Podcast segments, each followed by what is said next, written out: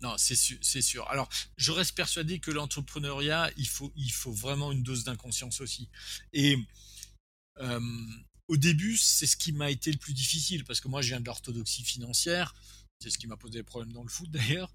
Et, euh, dans l'audit financier, c'est quand même des rails. J'y ai fait 10 ans et une grosse carrière. Et là, il a fallu que je désapprenne tout ça pour avoir cette part d'inconscience.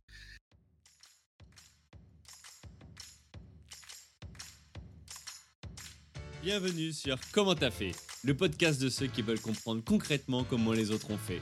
Je m'appelle Julien Hatton, je suis cofondateur de l'agence de communication BuzzNative et je vous propose de partir ensemble à la rencontre d'entrepreneurs et dirigeants passionnés et passionnants, pas toujours dans la lumière, mais qui font pourtant rayonner leur structure et leurs équipes.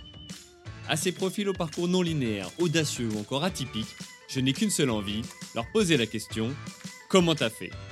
Si vous aussi auditeur, vous rêvez de découvrir les coulisses et le quotidien de nos invités, que vous soyez entrepreneur averti, débutant ou en devenir, abonnez-vous et embarquez avec moi chaque semaine pour des épisodes d'une heure qui vous feront gagner des années d'expérience. C'est parti Bonjour chers auditeurs, aujourd'hui j'ai le plaisir d'accueillir Thierry Veil, cofondateur de l'entreprise Bagelstein. Bienvenue Thierry. Merci de m'accueillir aujourd'hui. Ravi d'être avec vous. Euh, Thierry, je dois dire que je suis super content de t'avoir avec nous sur le podcast euh, Comment t'as fait et ce pour plusieurs raisons. Euh, la première, c'est que moi-même, avec l'agence BuzzNative, je prône le décalage pour faire en sorte que les entreprises se démarquent et je ne pouvais pas passer à côté de toi et de la marque Bagelstein. Cette marque est capable de d'écrire hein, sur sa page d'accueil euh, arrêter de manger de la merde. Bon, au moins, c'est clair. Euh, la seconde, c'est qu'en préparant cet épisode et, quand tu m'as présenté ton parcours, j'ai appris que tu étais un, fan de foot et que tu as même été DG d'un club de Ligue 1.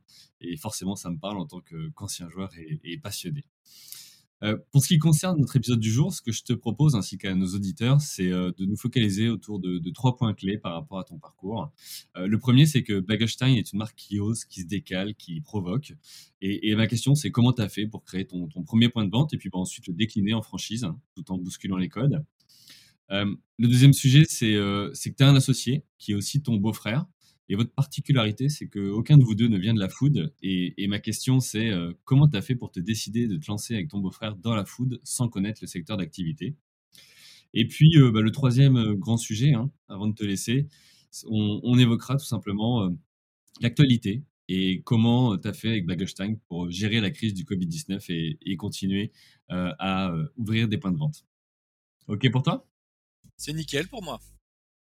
Allez, c'est parti. Euh, bah déjà, Thierry, est-ce que euh, euh, tu peux nous expliquer voilà, comment tu as fait pour, pour créer ton, ton, premier point de vente et puis bah, ensuite le décliner en, franchise tout en bousculant les codes, puisque c'est la marque de fabrique, de, la marque Bagelstein? Alors, je vais remonter un petit peu avant et, c'est presque un, une philosophie de vie. J'ai pour ambition dans ma vie une seule ambition et je pense que je suis sur cette planète pour ça, c'est de réaliser mes rêves.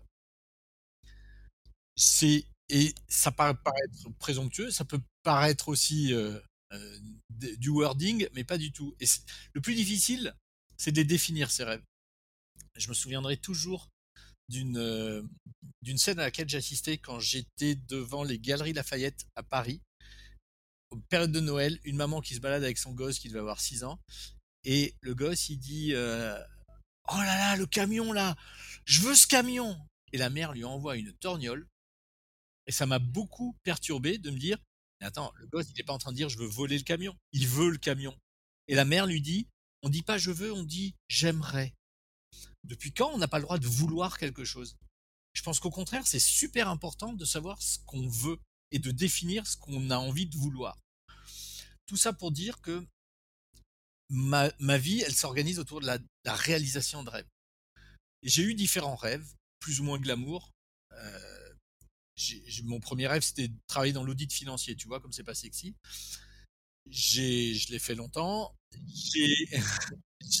j'adorais l'idée de travailler chaque semaine dans une autre boîte, de, d'avoir des, des, secteurs d'activité complètement différents, de venir, de partir, de comprendre, de voir autre chose, de capitaliser.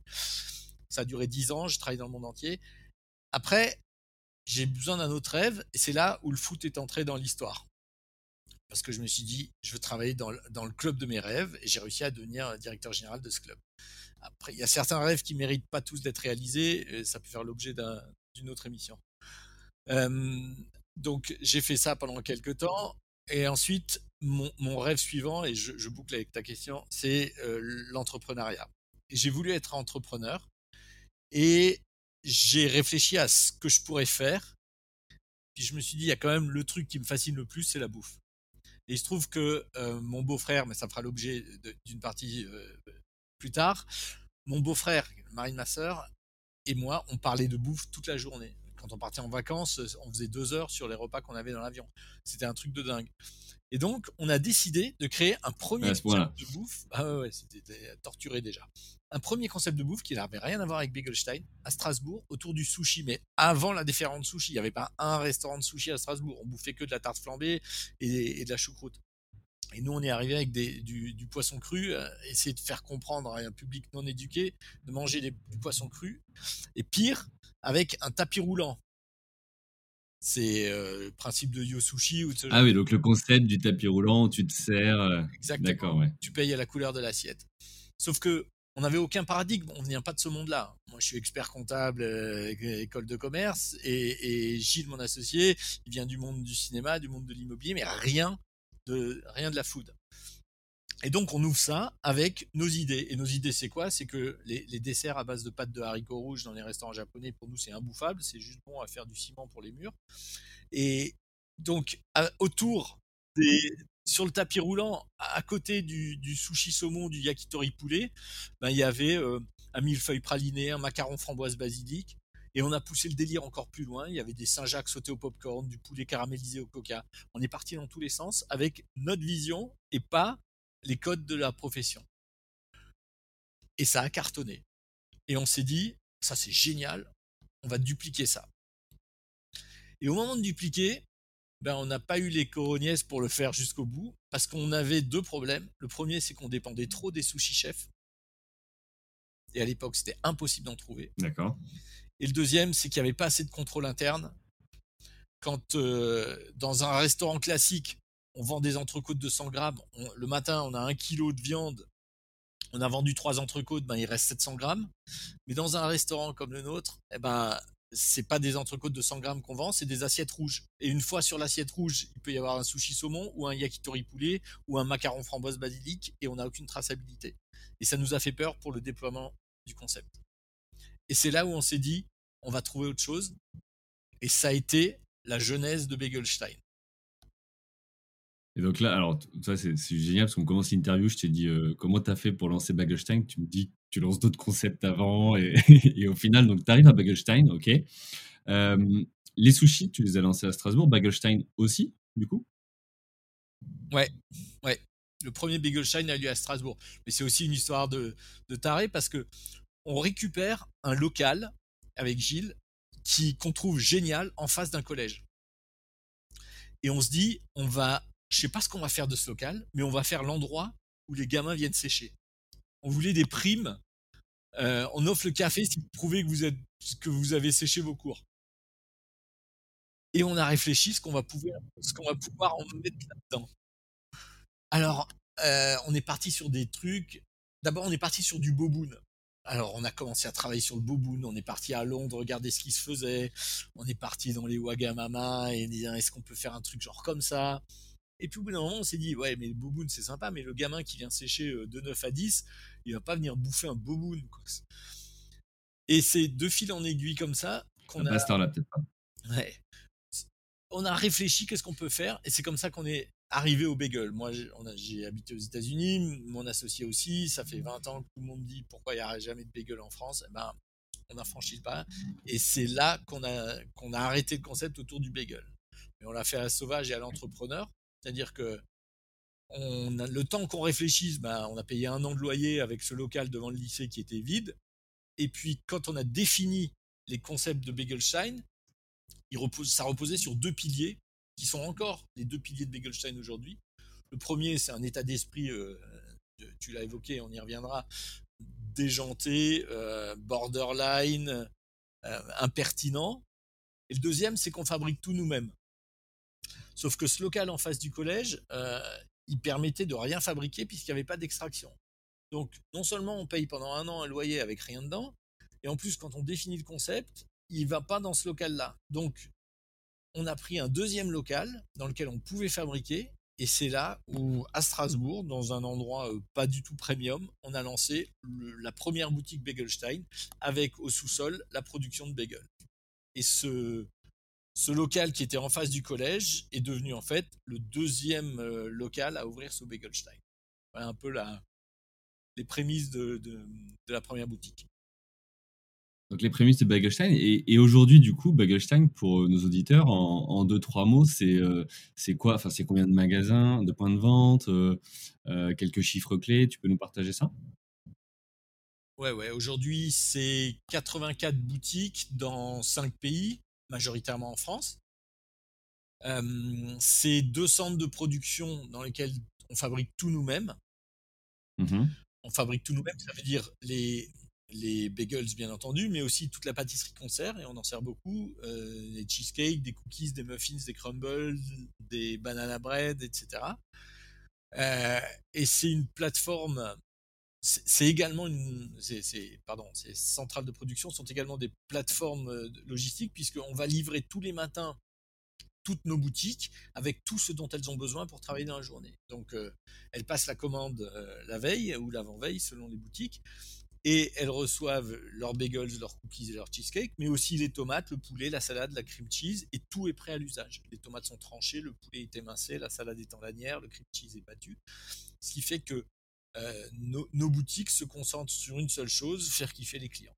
Et c'est comme ça qu'on a construit le, modèle. D'accord, donc euh, oui, tu t'occupes de la production, tu assures qu'il y a le même niveau de qualité euh, d'ingrédients partout, et, après, c'est une expérience qu'on vient, chercher chez, chez Bagelstein. Et l'expérience, elle, elle, est, elle est particulièrement non humble, puisque notre, notre credo, c'est de dire, on ne veut pas se contenter de remplir le ventre de nos clients, on veut marquer d'une micro-séquelle leur cervelle. On veut qu'il se passe quelque chose dans leur tête. D'accord. Et tu fais quoi pour ça? Qui se souviennent, qui s'énervent, qui soient furieux, qui soient contents, mais qu'il se passe quelque chose. Et ça va loin, et il faut l'assumer. On a par exemple une urne funéraire dans nos boutiques sur laquelle c'est marqué Ici reposent les cendres de notre client le plus difficile.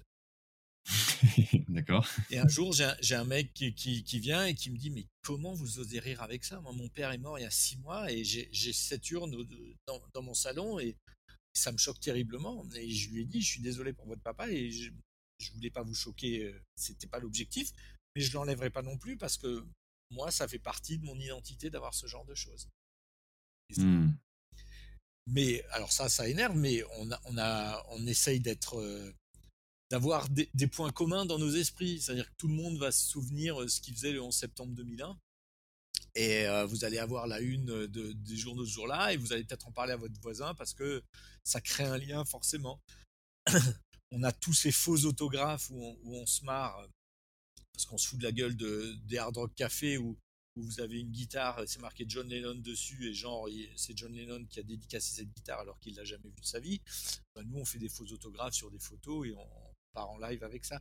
Donc il, y a beaucoup de choses dans l'expérience client en boutique. D'accord. Et euh, alors, euh, bah, ça, on va en parler parce que c'est ce côté impertinent. Je pense que c'est aussi ce qui a fait euh, en partie hein, votre, votre réussite. Mais pour revenir sur la, genèse, Bagelstein, ça veut dire quoi? Il vient d'où le, nom?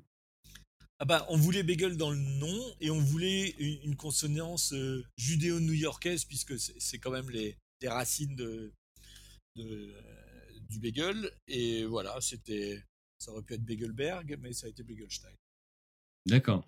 Et alors, c'est assez drôle parce que tu parles de New York et euh, quand on a préparé cet épisode, tu m'as, tu m'as sorti une petite anecdote euh, croustillante à ce sujet-là, euh, notamment sur le lancement hein, à, à, Strasbourg. tu peux nous la repartager? Ah oui, quand, quand on a décidé que ce serait le bagel, on a travaillé avec un, un boulanger en lui disant, bah voilà, on, veut fabriquer des bagels, on veut monter la recette. Et on a travaillé plusieurs mois. Et puis à la fin, on n'était pas loin, mais on n'y était pas. Et euh, j'ai pris les, bagels tels qu'on les faisait nous et qui me satisfaisaient pas. Et je suis allé à New York et j'ai frappé à la porte des, gens qui les fabriquaient en disant, bah, je serai jamais votre concurrent, je suis à 8000 km de chez vous, mais, mais voilà, il me manque quelque chose, est-ce que vous pouvez m'aider? Et je me suis pris autant de râteaux que j'ai pris de râteaux avec les filles quand j'étais plus jeune.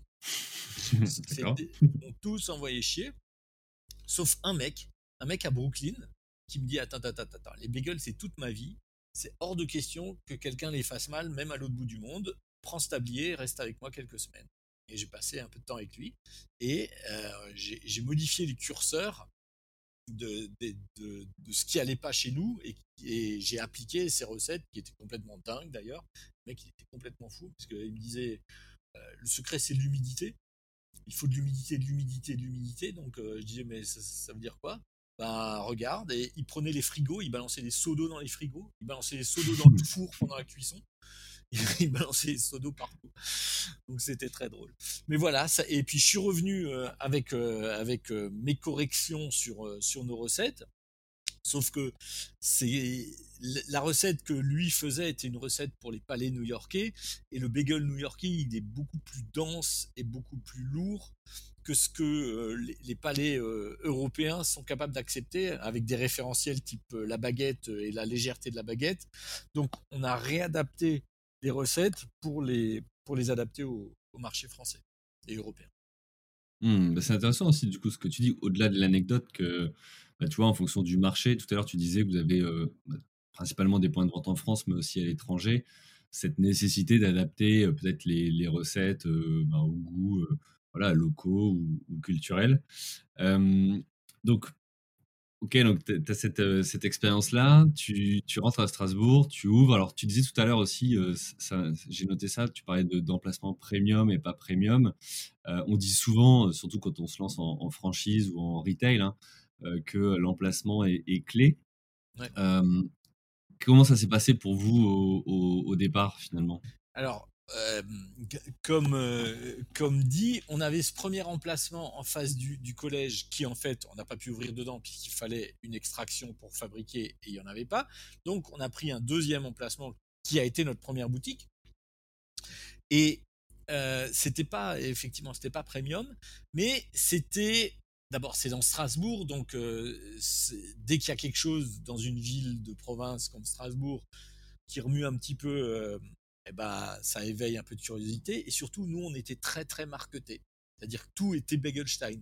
Du PQ au bic, aux casquettes, au sac d'emballage. Euh, c'était extrêmement poussé en termes de, de marketing. De marketing, Et du mmh. coup, les gens, ils rentraient là-dedans et c'était notre première boutique, hein, je, je, le reprécise. Les gens, ils rentraient là-dedans et disaient Ah ouais, Begelstein, moi je, chaque fois je vais à celui de New York, j'adore, là-bas.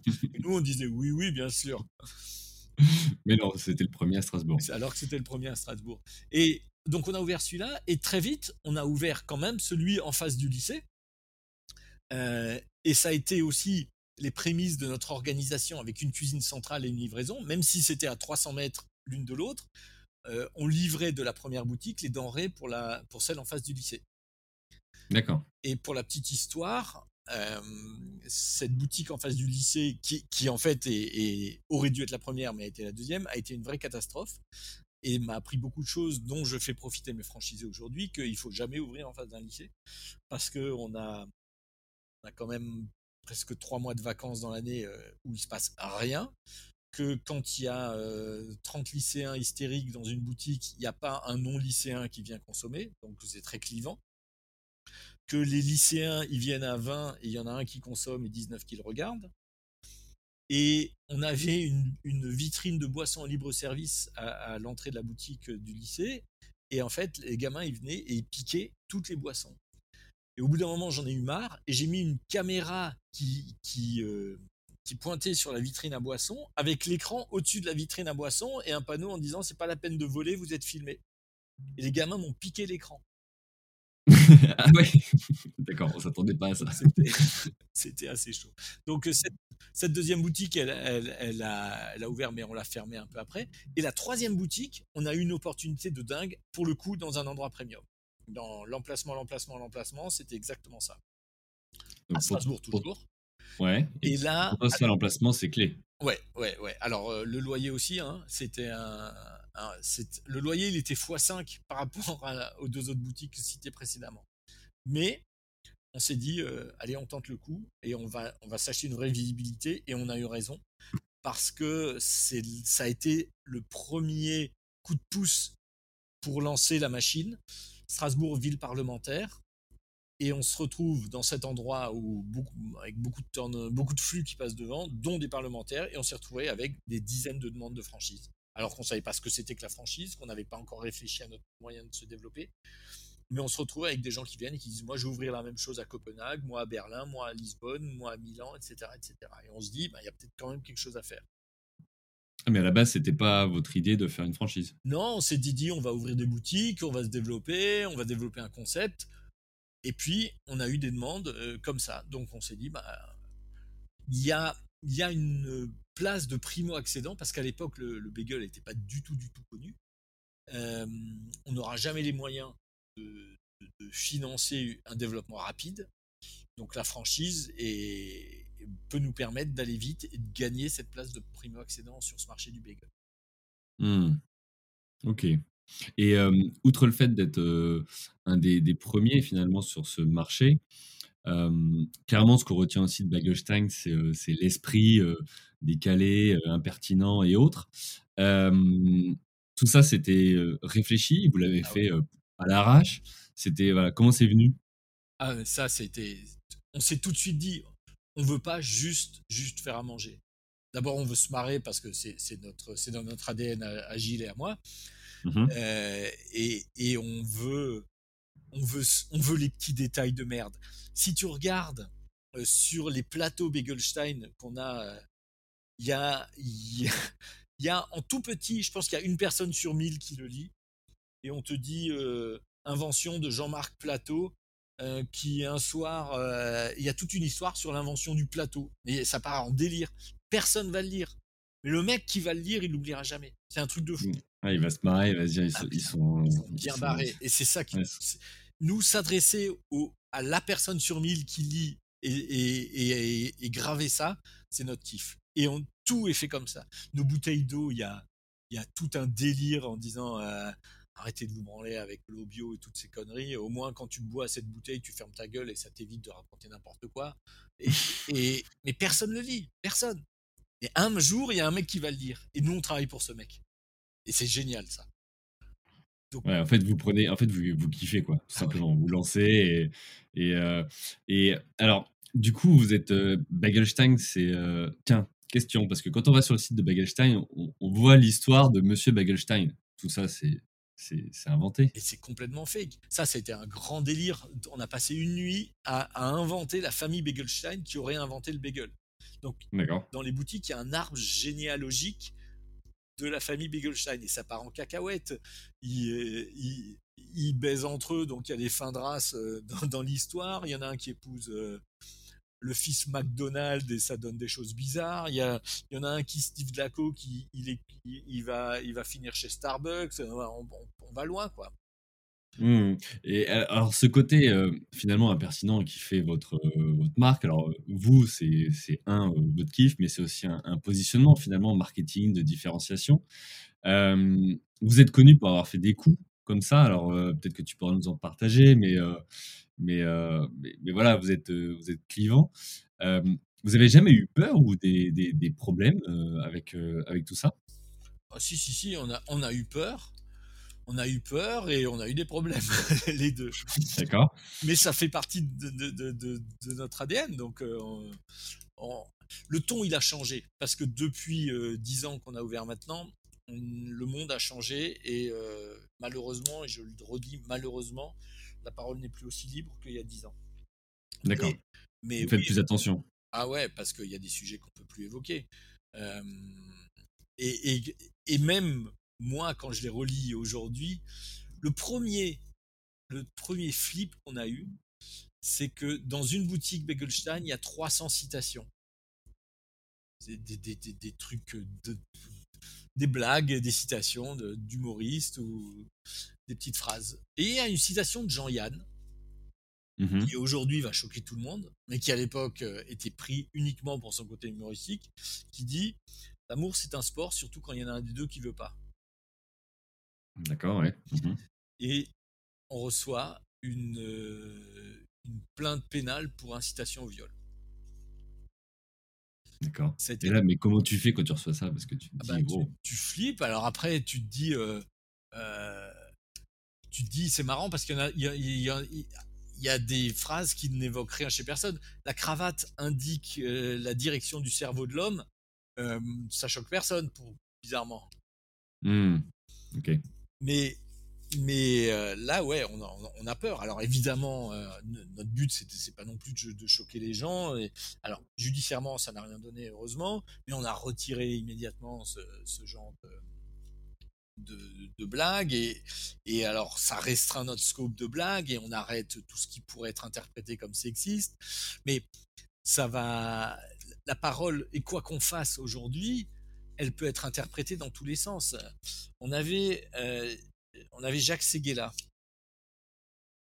Il date un peu, mais c'était le publiciste, heu, enfin un des premiers grands publicistes en France et qui a fait toutes les campagnes, heu, des présidentielles et qui, qui a sorti cette grande et et vide citation qui est de dire: «Si vous avez pas de Rolex à 50 ans, c'est que vous avez raté votre vie» et un soir, il était invité dans un talk-show et on parlait de l'homosexualité et il était extrêmement gêné de la manière dont on parlait et il était tellement gêné que ça en devenait gênant et nous, on s'est moqué de lui le lendemain et on a écrit une phrase, un post qui disait, «J'en ai marre de ces gays-là, Jacques S, 81 ans, très vieux publiciste». D'accord, tu faisais référence. Et ben, les réseaux sociaux ont supprimé le Jacques S, 81 ans, vieux publiciste et on s'est retrouvé avec «J'en ai de ces gays-là, Begelstein». Et nous voilà, heu, accusés d'homophobie avec des manifestations LGBT devant nos vitrines qui venaient casser les vitrines en traitant de salauds, alors que c'était tout le contraire dans la démarche. Et on parlait de de flip, ouais, ben, voilà le genre de flip qu'on s'est fait et sur lequel il a fallu rebondir. Et tu vois, quand tu es dans des cas comme ça, tu alors déjà, tu te dis, heu: «Bon là, je suis allé trop loin ou pas», mais mais surtout quand tu tu vois tout le monde devant ta boutique, tu tu vois l'impact sur ton chiffre d'affaires? Enfin, Ah bah ça fait quoi? Ça fait un boost ou au contraire, non, tu ça tu fait ça ça alors, il y a pas vraiment d'impact sur le chiffre d'affaires, ni il y a pas de boost, ça c'est sûr, mais il y a pas non plus de de baisse. Mais il y a une image des réseaux il y a une image auprès du public qui n'est pas celle qu'on veut véhiculer et et le fait de voir son bébé nous échapper, c'est ça qui est violent. Ça, c'est Mmh. terrible parce que ça a jamais été notre direction. Mais mais cette réinterprétation, cette relecture de notre concept par des réseaux sociaux, heu, c c'est très, très compliqué, heu, à gérer.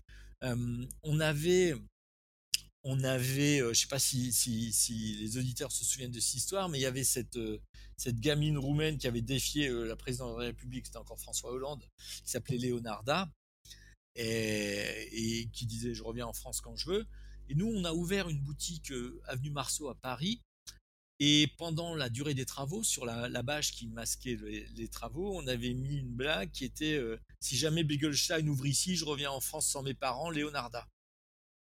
D'accord.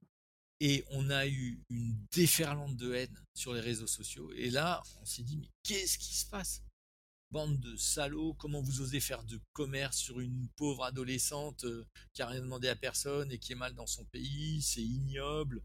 C'est parti très, très, très loin dans les tours et on s'est dit: «Bon, bah, ça y est, on a signé notre arrêt de mort» et puis ça s'est inversé. Il y a eu des gens qui ont commencé à dire: «Mais arrêtez, heu, cette gamine, elle défie la France, heu, heureusement qu'on peut encore rire de ça.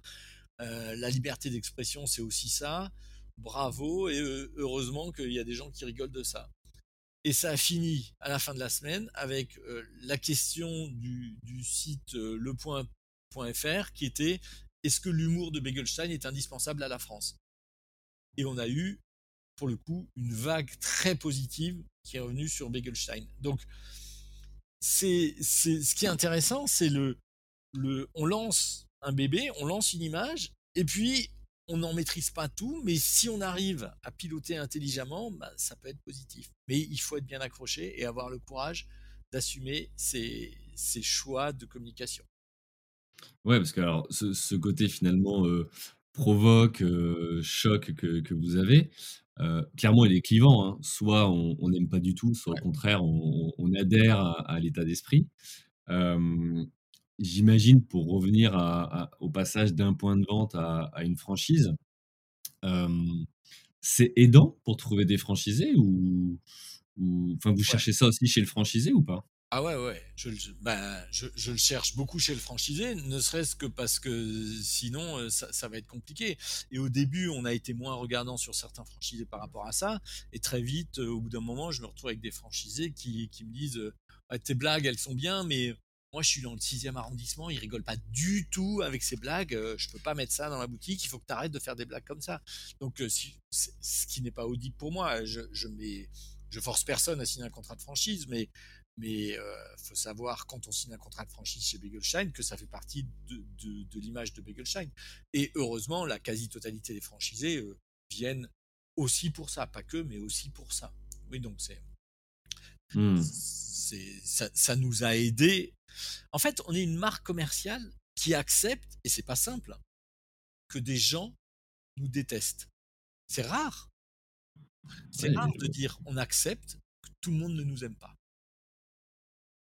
Oui, parce que si tu veux, le enfin, nous, le constat qu'on peut faire aussi, heu, autour de nous, hein, avec, heu, voilà, les marques que tu peux voir et qu'on connaît, c'est que souvent, on essaye de pas faire de vagues ou, heu, voilà, de rester, soit dans des codes ou mais tout ça, ça mène finalement à un discours un peu un peu lisse parfois et qui fait que, heu, bah, on va pas toujours sortir du lot. Là, vous, c'est votre parti pris et et et et clairement, vous vous y allez, quoi. Vous y allez, heu, vous Bah, allez c'est clair, quand euh, on, on lance une, euh, une, une collection de serviettes en papier sur lequel on marque dessus euh, sur la serviette recyclée avec des livres de Marc Lévy, ben, c'est une prise de position. Et après, il faut l'assumer. Ouais. Ouais, OK.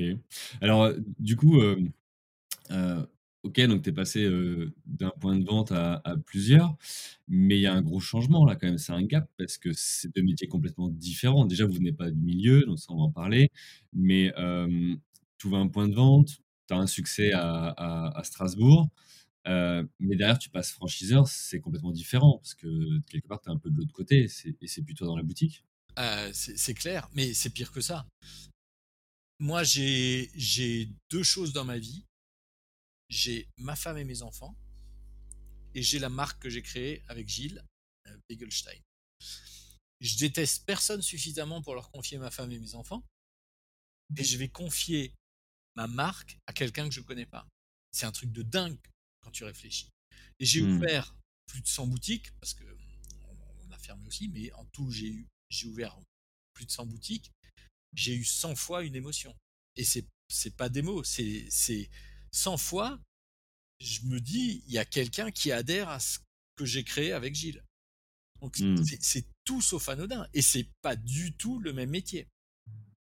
C'est pas du tout. Et d'ailleurs, on le voit avec des, des, des boutiques qui ont été gérées alternativement en succursale par nous, avec un manager salarié dedans, ou en franchise par un franchisé, et les performances commerciales sont pas du tout les mêmes. Ah oui? Ah Tu bah vois oui. quoi comme différence?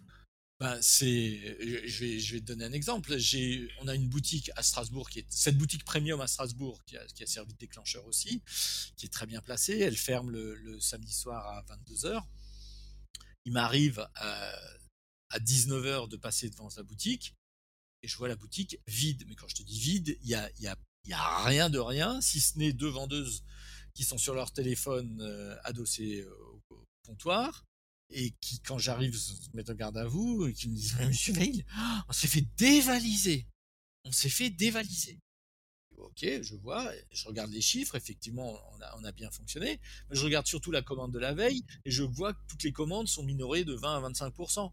Et en fait, ils commandent moins pour qu'il n'y ait plus rien euh, plus tôt et pour pouvoir dire Ah ben, euh, est-ce qu'on peut fermer parce qu'il n'y a plus rien? Et terminer plus tôt. Un franchisé qui a mis ses économies et pour qui c'est un projet de vie, il ne sera pas du tout, du tout dans cette optique-là et dans cette démarche-là. Donc, quand un franchisé s'engage dans sa boutique, c'est pas la même chose que quand un, salarié s'engage de sa boutique. Mmh. Ouais, c'est pas le même engagement, c'est pas les pas les mêmes problématiques.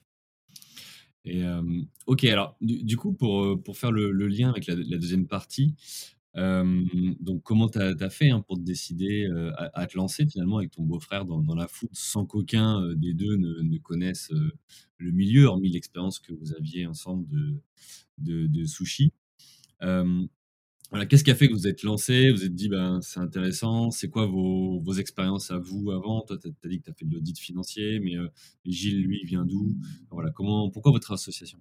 Hormis le fait que vous aimez bien manger tous les deux. Alors, d'abord, on est extrêmement complémentaires et, et euh, c'est très intéressant et c'est vraiment, le, pour moi, c'est le secret de Begelstein, il est dans la complémentarité entre Gilles et moi.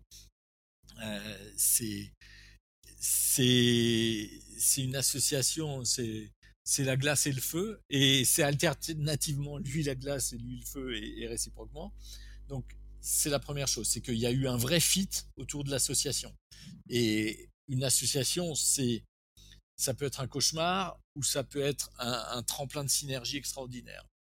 je trouve que j'ai tendance à classer la nôtre dans la deuxième catégorie. Après, c'était on était fou de bouffe. Mais vraiment, c'était un, truc de dingue sur la bouffe.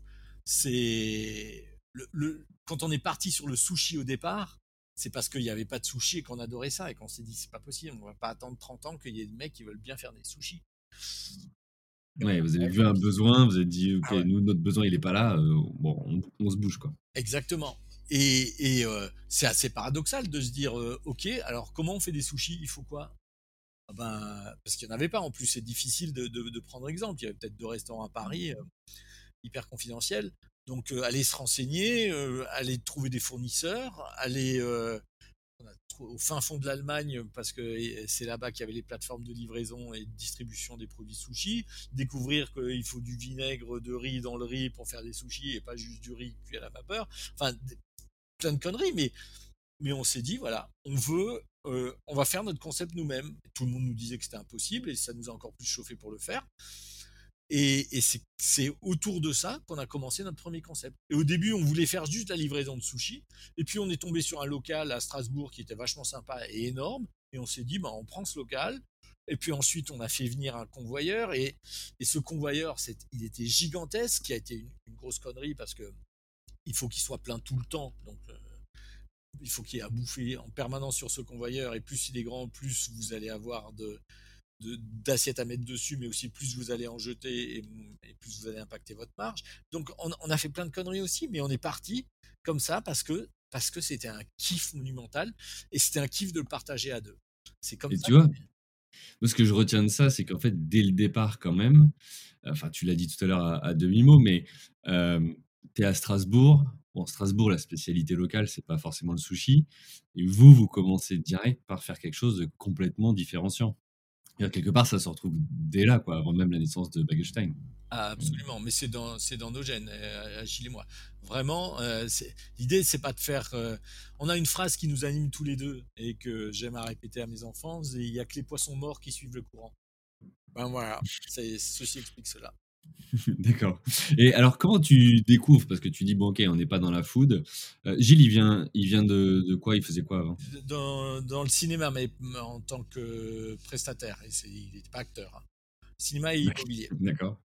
Ok, toi, euh, audit euh, financier et, foot.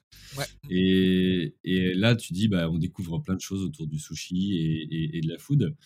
Peut-être aussi tout ce qui est normes hygiéniques, ah périssabilité des produits. Enfin voilà, tu, dois quand même découvrir plein de choses au fur et à mesure et te dire waouh, finalement, c'est peut-être plus une montagne que ce que j'avais imaginé, non? Ah non, moi, c'était, c'était génial. Ça t'a nourri? Ah ouais, ouais, c'était extraordinaire de découvrir ce monde-là et de, d'aller, d'aller recruter des chefs, d'aller goûter plein de trucs, de prendre notre créativité par rapport à notre histoire. Moi, je, regardais à l'époque, je regardais des, centaines de d'émissions de food et se dire ben voilà on peut faire telle et telle recette. Le chef qui te dit c'est pas possible ça marchera jamais.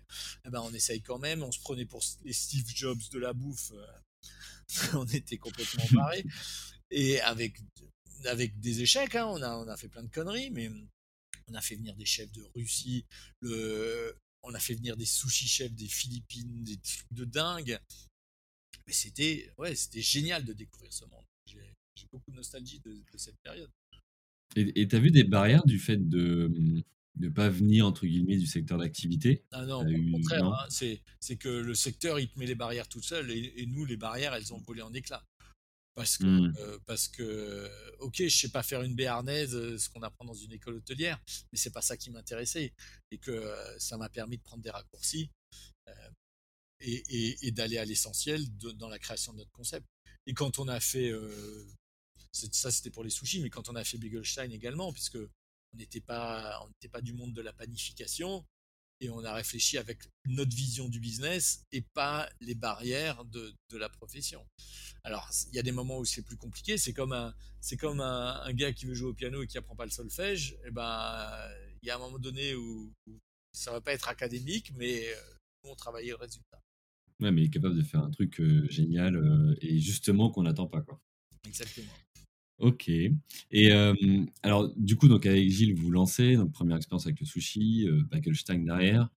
vous vivez des moments alors de, réussite et tu vois de, succès où tu dis bah tiens voilà on a trouvé là ça marche ou là on va avoir les, les, premiers franchisés ou personnes qui disent je veux décliner votre concept dans d'autres villes ou dans d'autres pays. Mmh c'est quoi les challenges que vous avez rencontrés finalement en tant qu'associé, couple d'associés? Et est-ce que c'est difficile comment tu l'as vécu, tu vois, d'être à la fois associé dans, le boulot et puis bah, finalement lié d'un point de vue familial? Alors, je le dis avec d'autant plus de liberté que Gilles, c'est mon beau-frère. C'est pour ça que c'est marqué beau et frère sur le logo d'ailleurs. D'accord, c'est là. Et, et, que depuis qu'on a créé Begelstein, c'est plus le mari de ma sœur. Donc, les, les, relations familiales avec leur divorce, elles ont forcément eu un impact sur, euh, sur notre association, mais on est resté associés et on est resté les meilleurs amis du monde. Donc euh, Gilles, euh, c'est Gilles est à, Paris et moi je suis à Strasbourg et à Paris, mais je pense qu'on se parle sans exagérer 50 fois par jour. C'est la personne à qui je parle le plus au monde. Hmm. Donc c'est c'est au début c'était une histoire familiale et après c'est devenu une histoire d'amitié et d'association où, où, chacun est conscient de ce que l'autre apporte euh, au concept. Et, et, on se nourrit de ça. Et ça ne veut pas dire qu'on est tout le temps d'accord, de loin pas. Euh, nos différences sont, aussi. Il y, a, y, a, des fois où ça pète entre nous. Ça pète, c'est qu'on n'est pas d'accord sur des points. Mais comme on est à 50-50 sur tout, ça nous oblige à trouver des solutions dès le départ. Ouais, alors justement, j'allais te poser la question. Tu, dis, tu disais tout à l'heure, on est hyper complémentaires, etc. Et puis, bah, par alternance. C'est lequel des deux le plus barré? Ah. je, vais dire, que c'est lui. Et... et lui dire que c'est toi? Non, et lui va dire que c'est lui. il va dire que c'est lui, ok. il, est, il, est, il, est, il, est, plus sanguin que moi. Donc, euh, ça, la première impression, c'est que c'est lui le plus barré. Mais euh, on, on, est redoutables tous les deux. Ok. Et, du coup, dans votre association et, ce développement de Bagelstein, tu disais tout à l'heure plus de 80 euh, points de vente. Euh, je veux dire, entre passer d'un point de vente à, plusieurs comme ça, euh, on le disait, il y a des succès, mais il y a aussi des, galères. Ah C'est quoi les, grosses galères que tu as rencontrées où tu t'es dit, bon là, ça, ça va être compliqué, hormis les, attaques sur votre côté impertinent? Une grosse galère, c'est que on a eu une opportunité de dingue pour ouvrir, c'était tout au début. On avait nos trois premières boutiques à Strasbourg et on a une opportunité pour ouvrir un point de vente pas cher du tout, parce qu'ils sont venus nous chercher à la Pardieu à Lyon. C'est le deuxième. C'est un bon spot. De France, Après la, un bon spot. la défense, un super emplacement. Et on a, c'était une opportunité de fou. Et on s'est dit, on fonce. Sauf que je fabrique mes bagels à Strasbourg dans ma première boutique et je livre mes deux autres boutiques qui sont respectivement à 500 800 mètres de la première avec un vélo euh, tous les matins. Sauf qu'aller en vélo à Lyon pour livrer, c'est plus compliqué. Mmh et on réfléchit à cette opportunité-là et on décide de construire un vrai projet lyonnais dans lequel on va monter un deuxième point de production à Lyon pour alimenter cette boutique à Pardieu.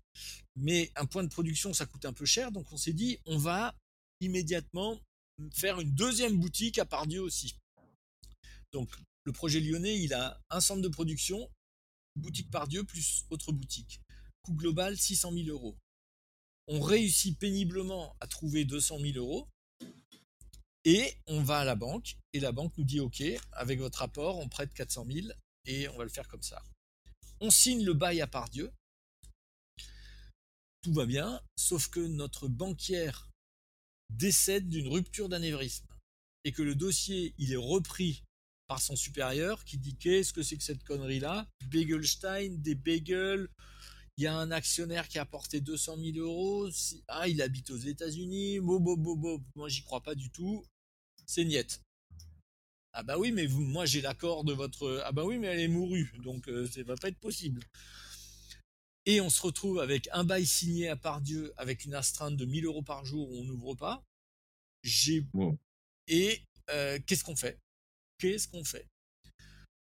Eh ben, on n'a jamais réussi à faire l'emprunt des 400 000 et on s'est démerdé pour, avec 200 000 euros, faire une boutique à part Dieu et un centre de production. Sauf qu'on ne pouvait plus acheter un four neuf donc avec Gilles, on est allé sur le bon coin, on a trouvé des gitans à Lons-le-Saunier qui vendaient un four, je ne sais pas d'où ils venaient, on était dans la forêt, on n'avait pas le droit de voir leur visage, il y avait les bergers allemands qui nous empêchaient de sortir de la voiture, les, projecteurs braqués sur notre gueule, il fallait payer en espèces par la fenêtre, des trucs de fou. pouvoir acheter un four tout pourri, et on a commencé comme ça, on a ouvert à Pardieu avec un, demi-centre de production et ça a été une grosse, grosse, grosse galère et des, grosses angoisses. Mais on a réussi. Cette et ça a tenu? Ça a tenu. La boutique, elle existe toujours à Pardieu. C'était en 2012, ça fait 9 ans maintenant. D'accord. Bon, écoute, ça c'est pour le coup une vraie galère. Tu te dis, euh, waouh, j'ai engagé des frais ou, alors j'ai fait, j'ai fait all-in, j'ai tout mis sur le tapis. Euh, comment, comment je gère le truc? Mais euh, ça me rappelle un peu l'anecdote que tu m'as aussi racontée hein, quand on a préparé euh, l'épisode où tu me disais que tu, toute la nuit tu roulais entre Strasbourg et Paris. Finalement, c'est le genre de truc où tu c'est pas que tu le prévois pas dans ton plan, mais tu dis ok, génial, j'ouvre une boutique à Paris, ça va bien se passer, puis finalement tu te retrouves à, à chambouler ton quotidien, quoi. Bah, c'était une histoire de fou aussi, puisque après Pardieu, on a ouvert notre premier, premier franchisé à Paris. Et ça aussi, c'est un truc de dingue. Un mec, qui prend un local, il met de l'argent sur, la table pour payer son local et l'aménager. La boutique doit ouvrir le, 4 octobre. Nous, même problématique à Lyon, on monte un centre de production à Paris dans une. C'est une boulangerie euh, qu'on récupère à la casse avec le matériel auprès de l'administrateur judiciaire et on doit la récupérer euh, une semaine avant l'ouverture de la boutique. Et une semaine avant, l'administrateur nous dit qu'il y a un problème et que la boutique, elle sera, elle sera disponible dans trois mois. Et que on n'a pas de centre de production. Et j'ai mon premier franchisé qui doit ouvrir. Ça fait trois mois qu'il est en travaux, le, franchisé. Ça fait trois mois qu'il a mis de l'argent sur la table. Il rêve que d'une chose, c'est d'ouvrir. Et moi, c'est mon premier franchisé. C'est la première fois qu'il y a un mec qui veut ma marque. Ça, c'est ton engagement, quoi. es engagé et, tu veux pas te rater. Et c'est là que ben on s'est dit bon ben on va on va pas décaler l'ouverture jusqu'à ce qu'on récupère ce, centre de production à Paris et qu'on a continué à produire de notre cuisine pourrie de Strasbourg et que toutes les nuits ben je faisais les allers-retours euh, euh, pour pouvoir livrer notre premier franchisé et, ça a été ça a été profitable puisque c'est aussi grâce à ça qu'on a réussi à ouvrir euh, assez rapidement d'autres boutiques en franchise à Paris. Et avec ces anecdotes là, parce que bah, c'est des montants, tu vois, pour, pour effectivement quelqu'un qui veut se lancer, bah, qui sont quand même conséquents. en quoi votre passé à tous les deux est aidant? Tu vois, là, tu, tu parles, tu as dit que tu as fait un audit, enfin, tu étais dans l'audit financier, etc. Je veux dire, c'est des sujets, si tu n'as pas été habitué dans ton expérience ou depuis tout petit, tu n'as peut-être pas le même rapport à justement le, au risque que tu prends. Non, c'est sûr, c'est sûr. Alors, je reste persuadé que l'entrepreneuriat, il faut, il faut vraiment une dose d'inconscience aussi. Et au début, c'est ce qui m'a été le plus difficile parce que moi, je viens de l'orthodoxie financière. C'est ce qui m'a posé des problèmes dans le foot d'ailleurs. Et, dans l'audit financier, c'est quand même des rails. J'y ai fait 10 ans et grosse carrière. Et là, il a fallu que je désapprenne tout ça pour avoir cette part d'inconscience. Mais cette part d'inconscience chez moi, elle, est, elle, est, elle repose sur une, la connaissance effectivement euh, technique du, du, du, monde du business. Euh, je suis expert comptable, je suis commissaire au compte, donc euh, je sais dire un bilan, je sais faire des projections, je sais parler à un banquier, je sais parler à un fonds d'investissement, et, et, ça, ça a été quand même, ça a permis de gagner beaucoup de temps, ça, dans la structuration du projet et ensuite dans la vie du projet avec les difficultés aussi qu'on a, qu'on a eu à certains moments. Parce que ça n'a pas été un long fleuve tranquille.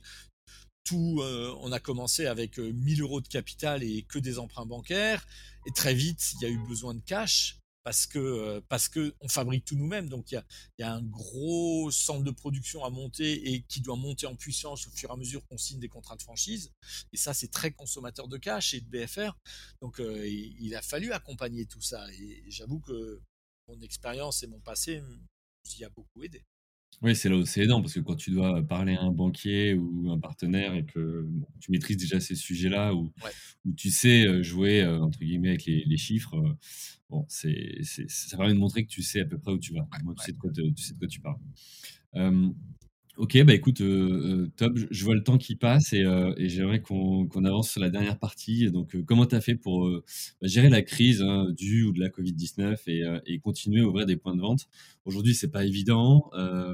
Il y, a, eu le confinement, il y a le couvre-feu, la restauration est, très touchée. Et pour vous, c'était quoi l'impact finalement sur, vos points de vente? Et, et comment vous avez fait dans cette période-là pour vous adapter? Alors l'impact, il a été, euh, il a été quand même euh, violent. D'abord parce que euh, il est double chez moi, puisque je suis à la fois franchiseur, mais aussi fournisseur, puisque je fabrique ce que mes, ce que mes boutiques et mes franchisés commercialisent. Donc c'est la double peine quand quand il y a des baisses de d'activité. Alors on est, on s'en sort pas si mal par rapport au, secteur, puisque nous on avait déjà une grosse part de vente à emporter dans notre chiffre d'affaires.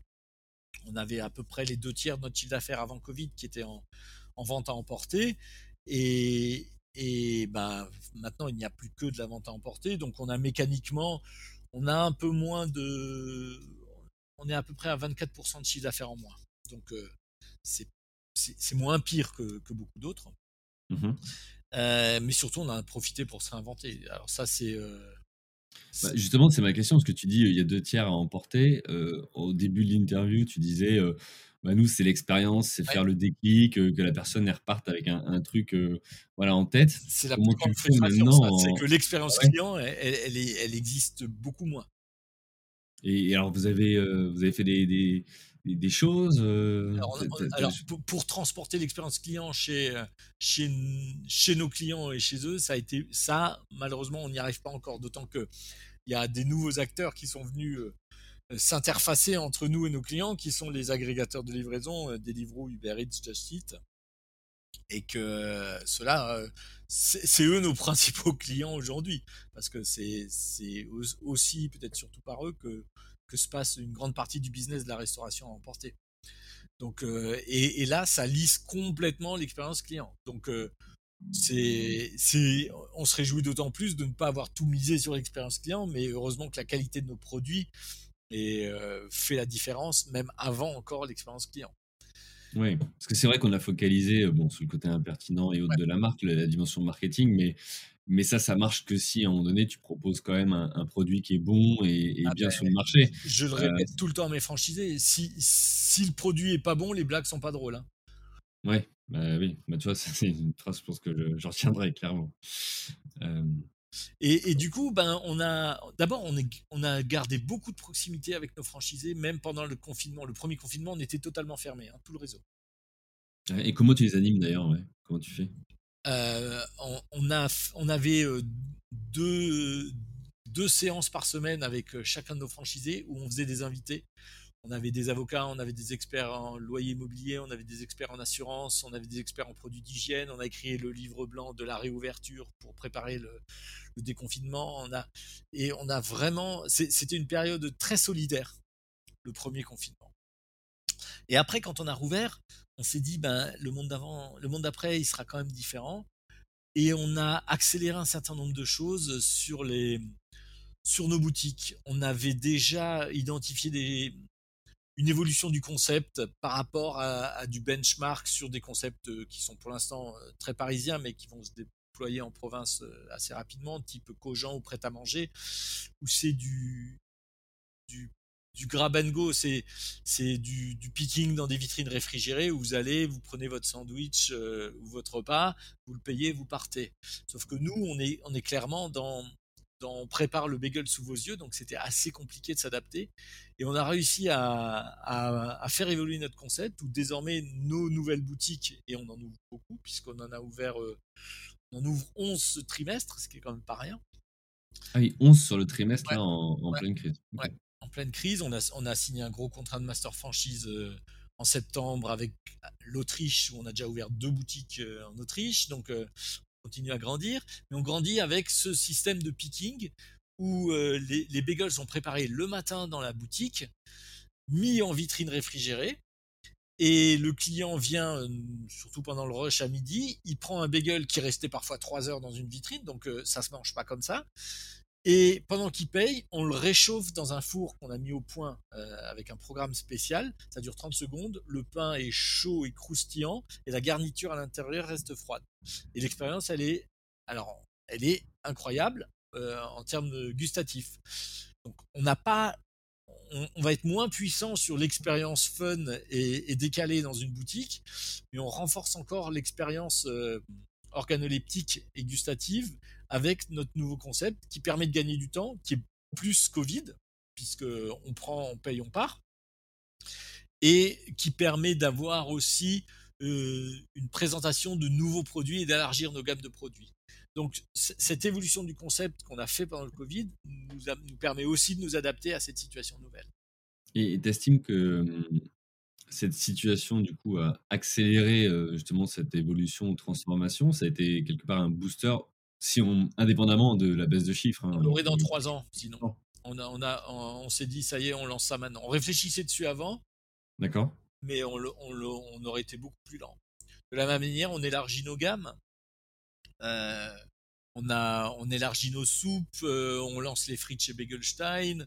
Euh, il va se passer plein de choses dans les, dans les mois à venir qui sont le fruit de, du fait de dire ok, il faut, il faut qu'on évolue avec notre temps et ne nous endormons pas. Le, Covid nous a bien, bien, bien euh, remué les neurones en disant. Réveillé aussi, ouais. Mmh. ouais, Ok. Et alors, tu as dit un. J'ai pas voulu t'interrompre, mais euh, tu as parlé de master franchise en Autriche. C'est quoi? Tu peux nous l'expliquer pour les La master franchise, c'est. Donc, un franchisé, du, c'est quelqu'un à qui je vais confier ma marque, qui va l'exploiter dans le cadre d'un contrat de franchise, mmh et, qui va dans, dans ce contrat, tout est, tout est réglementé sur la manière d'utiliser la marque.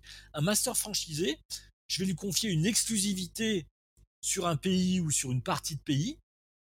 Donc, euh, il, il, prend l'exclusivité, là, en l'occurrence, c'est toute l'Autriche, avec un calendrier d'obligation d'ouverture. Parce qu'il ne s'agit pas de dire euh, je prends l'exclusivité puis j'ouvre une boutique et après je fais plus rien il, s'engage à ouvrir sur 9 euh, ans que dure un contrat, 2, 3, 4, 100 boutiques par an, en contrepartie de l'exclusivité sur ce pays. D'accord. Donc, quelque part, il fait un peu ton travail, mais dans un autre pays. C'est ça? Mmh. Absolument. Il, se, il, il, va devenir franchiseur parce que lui peut avoir des sous-franchisés. D'accord. Il peut, il peut devenir franchiseur dans son pays. Donc, le, master franchisé autrichien, il peut ouvrir, enfin, il doit ouvrir des boutiques lui-même, et ensuite, il peut euh, avoir des sous-franchisés. Et on a déjà un master franchisé en Suisse. Euh, on a des boutiques à nous ou des franchisés qui ne sont pas master franchisés en Belgique, au Luxembourg ou en Allemagne. Maintenant, on a, on a un autre master franchisé en Autriche. Ok. Et euh, alors du coup, ma question suivante, elle est autour de l'ambition, parce que là, tu, dis que vous ouvrez quelque part des, pays. Mmh c'est quoi l'ambition à terme? Parce que le nom vous permet d'être un peu partout finalement. Ouais.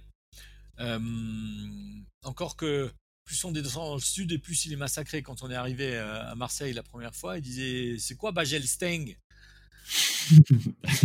D'accord. bonjour à nos amis marseillais. et donc l'ambition, oui, elle est, elle est, elle est double parce que elle est, elle est d'abord française. Il y, a, il y a beaucoup de choses à faire encore en France et on ouvre, on ouvre essentiellement en France.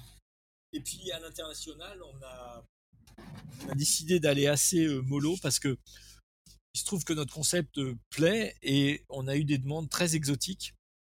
On a eu notamment des demandes euh, de l'Inde ou du Japon qui étaient prêts à faire des chèques sympathiques pour qu'on ouvre là-bas. On a beaucoup hésité et réfléchi avec Gilles et on s'est dit que c'était un peu trop tôt et que Heu, on voulait pas, mmh, bafouer la marque et ne pas permettre que cette marque soit respectée parce que c'est assez compliqué. C'est excitant de se dire qu'il y a quelqu'un qui s'engage à ouvrir 100 boutiques en Inde, mais heu, qu'est-ce qui se passe si demain ils vendent, heu, autre chose ou que la marque elle est dégradée?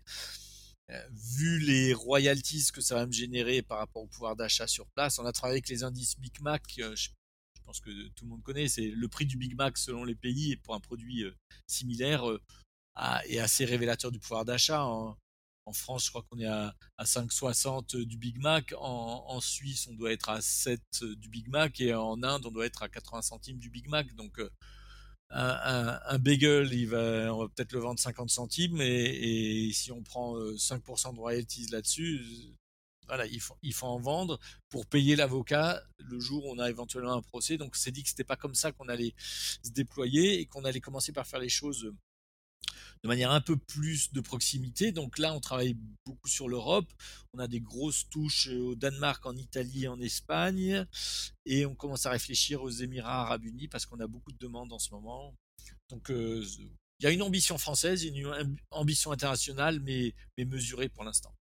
Mais alors, hem, moi la question qui alors j'ai 2 questions par rapport à ça. La 1re c'est, heu, bon et les États-Unis, est-ce que tu vas aller titiller un peu, heu, le gars qui mon t'a rêve. qui qui qui jetait des des Ouais. partout? Et la 2e c'est, quand tu arrives dans un nouveau pays, enfin tu vois, moi je l'ai vu, j'ai, heu, j'ai j'ai déménagé, en Angleterre, enfin c'est pas le même humour, c'est pas la même culture. Comment tu gères ça? Alors pour les États-Unis, c'est c'est, mmh, c'est clairement moi moi ça me ferait tellement kiffer d'aller vendre des bagels là-bas, mais il faut qu'on soit un peu plus costaud, heu, et et qu'on soit encore pris quelques claques, heu, sur notre déploiement à l'export. Parce que c'est pas simple et tu tu l'as très judicieusement souligné. Hem, déjà quand on arrive en Allemagne, moi j'habite à Strasbourg, l'Allemagne c'est à 400 m de chez moi. 400 m! Mmh. Mais c'est un univers complètement différent. Le les Allemands, ils mangent des potentiellement des produits type bagel le matin à 7:00, le matin à 9:00, le matin à 11:00, l'après-midi, ils en mangent 6 fois par jour. Sauf qu'ils sont 2 fois plus petits. Ouais, Et il faut qu'on s'adapte à ça. Donc, heu, nous, on a changé nos grammages pour l'Allemagne avec des tailles moyennes et des tailles normales et surtout en termes d'identité et d'humour. Au début, on s'est dit: «On va traduire nos de nos nos conneries et nos blagues en en en allemand». Sauf que j'ai des blagues du type, heu: «La vie est trop courte pour apprendre l'allemand». Bah, Ouais. ou bien, «Quand j'écoute du. Wagner, ça me donne envie d'envahir la Pologne». Ça va pas forcément les faire rire. Ouais. Ouais, Donc ouais. on a on en fait, on a travaillé là-dessus. Il y a il y a 2/3 de ce qu'on fait qui peut être transposé. Soit parce que c'est traductible, soit parce que c'est des choses, heu, très internationales et très transversales. Et il y a 1/3 qui doit être adapté au pays et on travaille avec une agence de com locale chaque fois qu'on arrive dans un nouveau pays. Ouais, tu es obligé. Ouais. Ça semble pertinent de le faire de toute façon. Ouais, ouais. OK. OK et heu, du coup sur ces implantations aussi, heu, bah, dans d'autres pays, tu disais tout à l'heure l'emplacement, heu, l'emplacement, l'emplacement, hein, la fameuse règle, Ouais. qu'on qu'on sort tout le temps quand on parle de de retail. Ouais. Hem, comment tu fais aussi pour, heu, pour te dire: «Bah, là, c'est vraiment un vrai emplacement premium, C'est heu, pour ça que je prends des pas, heu?» masters franchisés. C'est que moi je sais pas qui dire à gèrent? Vienne. Mmh. Ah ouais. C'est-à-dire que je vais aller voir et je vais donner mon avis, mais c'est là où où où le master franchisé prend sa dimension, en connaissant sa ville et en étant capable de de d'avoir un avis sur les emplacements, heu. On va le travailler ensemble, mais autant en France, heu, je sais dire: «Là, c'est bien, là, c'est pas bien», autant, heu, dans des pays, j'ai moins d'avis. Mh. Pour, celui qui voudrait lancer son point de vente, alors, de restauration ou pas, hein, peu importe, serait quoi ton conseil du coup? Tu lui dis, «Quitte à payer 5 fois plus cher, heu, prends un emplacement premium et oui, ça va peut-être être difficile, mais mais ça en vaut la chandelle» ou au contraire tu dis: «Bah, commence avec tes moyens, mais heu, mais par contre, heu, tu as quand même plus de probabilités de pas réussir»? Non, je pense que vraiment, heu, hem, s'il y y a un investissement à faire, c'est l'emplacement. Alors franchement, le covid rebat aussi un peu les cartes, hein, parce que, avec tout le business qui a été fait, hors emplacement, heu, il y a peut-être des choses qui risquent d'évoluer. Mais on va dire toutes choses étant égales par ailleurs, oui, heu, moi c'est comme ça que je vends ma franchise. Parce que moi, j'ai pas de cuisine, j'ai pas de restaurant, j'ai pas d'évacuation. Donc, euh, j'ai des, je, peux dire à un, franchisé, euh, il faut un, local plus petit, mais super bien placé. Moi, je préfère avoir 20 mètres carrés dans un super endroit que 100 mètres carrés dans un endroit un chouïa moins bien. Et l'investissement, je préfère qu'il se fasse là. Et je pense que le retail aujourd'hui, c'est vraiment ça. C'est vraiment euh, vraiment l'adéquation entre un concept et un emplacement de première catégorie. Mmh, d'accord. Oui, parce que c'est vrai que tu disais, euh, ça rebat un peu les cartes, mais c'est vrai qu'on voit de, bah, de plus en plus des restaurants qui n'ont même pas en fait de, bah, de point de vente, mais qui livrent via les, les plateformes dont tu as parlé tout à l'heure. Ouais, ouais, c'est Dark Kitchen euh, qui. C'est ça, les Dark Kitchen, ouais. Qui, aujourd'hui euh, émergent de partout. Alors, pour le coup, on ressent quand même que la, le fait de ne pas avoir de restaurant, et il n'y a pas qu'en France, hein, euh, crée une énorme frustration de la part de la clientèle. Et c'est peut-être la plus grande frustration qui ressort de, ce, de, de toute cette période Covid. C'est dire qu'on peut plus aller au restaurant, qu'on peut plus aller boire un café, qu'on peut plus avoir de convivialité.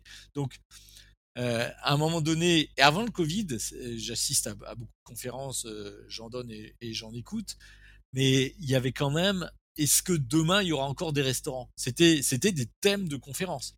Est-ce que demain il y aura des restaurants ou est-ce que 100% des restaurants sont des dark kitchen? Et aujourd'hui, le Covid, il, il, met en exergue que euh, on a quand même besoin d'un restaurant. Et, c'est tant mieux. Et là, je prêche pas spécialement pour ma paroisse, je parle plutôt de la restauration assise. Oui, mais là, de toute façon, c'est ce qui nous manque, c'est euh, de se poser autour d'une table, de ce, côté. Mais alors, c'est très culturel quand même, c'est très français de, prendre le temps de manger. Je, refais encore moins le parallèle avec l'Angleterre, mais, euh, la première chose qui m'a étonné quand je suis arrivé, c'est euh, autant, autant en France, t'invites à déjeuner un client, autant ici, c'est pas forcément une pratique très, très courante ça va plus être euh, voilà, un café un peu ou autre, mais, mais le repas ici, c'est un sandwich en 30 minutes. Donc, euh, je pense qu'il y, y, a ça aussi par rapport aux différents marchés, peut-être des, des, des, approches ou des appétences qui sont un petit peu bah, différentes, hein, tout, tout, simplement. Ok, bah écoute, bon, on a déjà dépassé l'heure, on pourrait encore en parler des heures, c'est hyper intéressant. merci Thierry. Alors, tu disais que tu intervenais aussi. il me semble que tu interviens bah, dans une ou plusieurs écoles déjà? Ouais, mmh, ouais j'étais, j'interviens au, au, master HEC euh, Polytechnique Entrepreneur et hier j'étais à Sciences Po Paris. D'accord, donc on peut euh, éventuellement euh, trouver tes conférences ou t'écouter euh, voilà, si, on suit ces parcours. Pour conclure, qu'est-ce que, avant, avant que je te laisse, qu'est-ce qu'on peut te souhaiter à toi et, Bagelstein pour, pour la suite?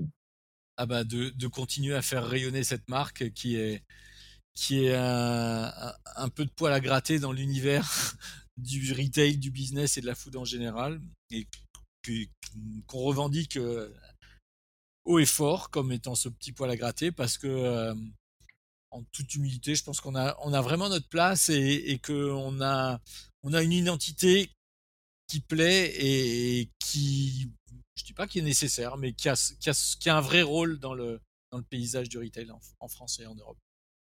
Ouais, bah écoute, euh, c'est un peu le constat, c'est que le marketing que vous avez euh, choisi, hein, il est, alors on l'aime ou on l'aime pas, peu importe, mais dans tous les cas, il est, euh, c'est un parti pris.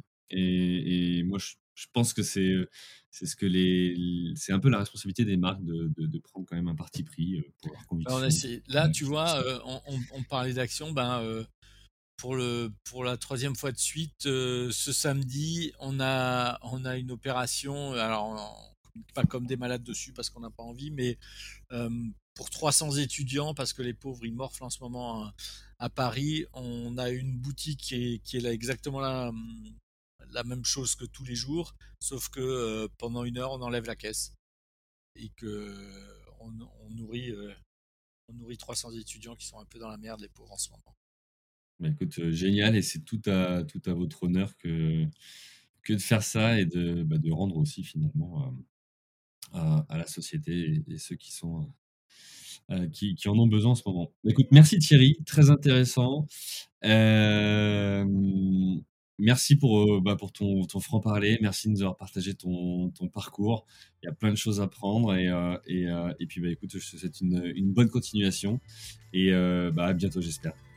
Merci à toi. Merci pour la fraîcheur et, et le fun de cette émission. Salut. Ciao, ciao. Merci à vous, chers auditeurs, d'avoir suivi l'épisode jusqu'au bout. Si vous êtes arrivé jusqu'ici, c'est que le podcast vous a plu. Alors, pour nous aider à continuer, rendez-vous sur votre plateforme d'écoute de podcast préférée et laissez-nous un avis 5 étoiles avec un commentaire positif ou un message pour notre invité du jour. Parlez du podcast autour de vous, c'est le meilleur moyen de nous aider à vous proposer du contenu de qualité. C'en est fini pour aujourd'hui. Un grand merci à vous et à la semaine prochaine.